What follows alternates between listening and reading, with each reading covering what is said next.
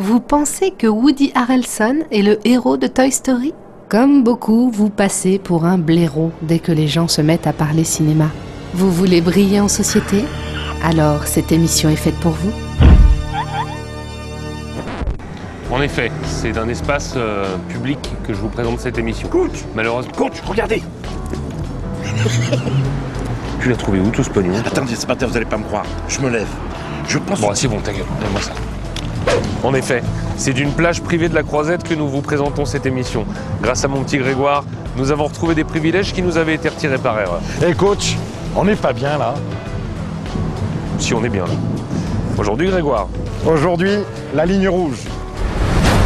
Après son précédent film Les Moissons du Ciel en 1979, Terrence Malick annonce d'abord qu'il prend une année sabbatique et revient finalement après une vingtaine d'années avec La Ligne Rouge, sans avoir donné ni photo ni interview. Saviez-vous que le film a été tourné quasi intégralement en Australie et aux îles Salomon dans des décors naturels et qu'il s'agit d'une adaptation d'un roman du même nom de James Jones déjà adapté par Andrew Morton en 1964 Que la majorité des noms des soldats n'est composé que d'une syllabe ou encore que les précédents films du réalisateur ont été des échecs commerciaux et que celui-ci, sorti à la même période qu'il faut sauver le soldat Ryan, n'a pas non plus rencontré le public attendu. Que George Clooney et John Travolta n'apparaissent que quelques minutes dans des rôles anecdotiques car coupés au montage et que des séquences avec Mickey Rourke ou Gary Oldman ont tout bonnement été supprimées. Ou encore que le compositeur Hans Zimmer était jusqu'alors spécialiste de blockbusters et avait surpris tout le monde en convoquant un orchestre symphonique et un groupe folklorique polynésien pour une composition encore aujourd'hui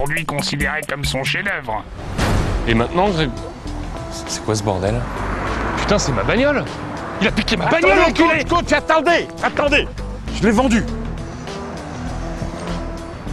T'as vendu la Mercy Mobile Eh ouais, coach, on avait besoin d'argent. L'anecdote qui calme tout le monde, même tes amis les plus calés.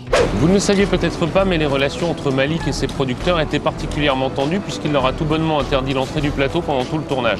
Il a également refusé de participer à la cérémonie des Oscars pour ne pas croiser ses producteurs. Au final, pourtant, personne n'y est allé et le film n'a pas reçu de statuette. Merci qui Eh coach, j'ai récupéré les clés de la voiture. Elle est au parking. Et il t'a rendu comme ça? Ah non, non. Oh putain.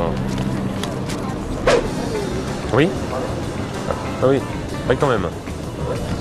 Hein Ah oui Ah bah écoutez, oui. Ah bah oui, oui, bien sûr. On peut être chez vous dans, dans deux minutes chrono là. Ouais. Oh bon, on est à 5 minutes, euh, cinq minutes de vos bureaux là sur la croisette. Ouais. Très bien. C'était quoi? On a rendez-vous avec Listenberg, la patronne de chez Warner. Yes Elle a reçu mon mail cette nuit, elle adore l'idée, elle est prête à mettre 10 millions sur la table. Sur la table? Oh putain.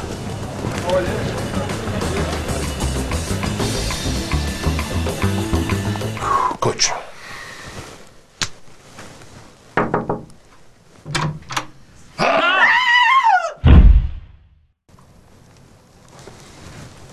Putain, on pas de bol, coach. Non, là, là, on n'a pas de bol là.